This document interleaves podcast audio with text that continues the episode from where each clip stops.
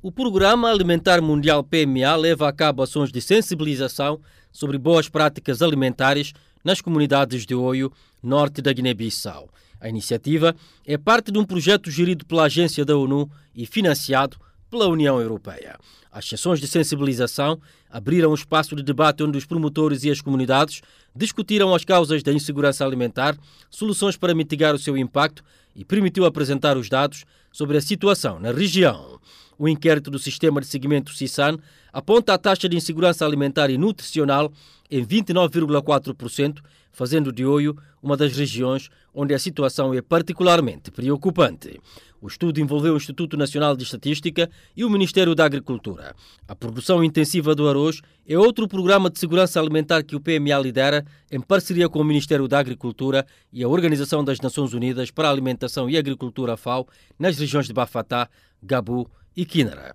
O representante do PMA na Guiné-Bissau, João Manja, quer que o programa dependa fundamentalmente do empenho do governo e das instituições nacionais. Em cada um dos lugares, selecionamos entre 50 a, 100 eh, famílias e elas a trabalharem usando esta nova metodologia, sem, sem aumentar os químicos, sem aumentar a tecnologia, mudando só as práticas diárias da agricultura, sendo cuidadosos no, no espaçamento das plantas, no período em que expõe a planta à umidade, à, à, à rega. Na decorrência das novas técnicas de plantio, o PMA espera que famílias que produziam entre 2 a 3 toneladas por hectare passem a produzir entre 5 a 7 toneladas por hectare, dependendo da forma como trabalharam.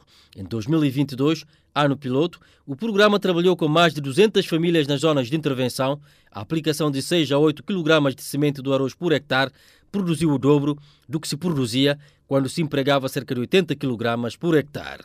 João Manja disse que o país tem condições únicas de produção do cereal, que a vantagem comparativa deve ser transformada em vantagem competitiva e que o sistema das Nações Unidas está empenhada para que isto aconteça. Antigamente precisavam de cerca de 60 a 80 quilos de arroz por hectare de semente para produzir cerca de 2 a 3 toneladas.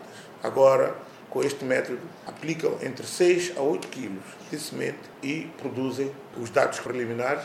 Não há nenhum caso que tenha sido menos de 6 toneladas. O programa é definido como um dos aceleradores dos Objetivos do Desenvolvimento Sustentável, que prevê ajudar os produtores locais a produzir mais e melhor o arroz. A perspectiva é alargar a escala a partir deste ano, evoluindo de uma para duas épocas de produção anual. Recentemente, uma missão de seguimento chefiada pelo representante regional do PMA para a África Ocidental acompanhou em Bafatá as ações de demonstração do sistema de risicultura intensiva. A ideia é produzir em condições próprias do camponês e não controladas no campo experimental. De Bissau, Amatijani Kandé, para a ONU News.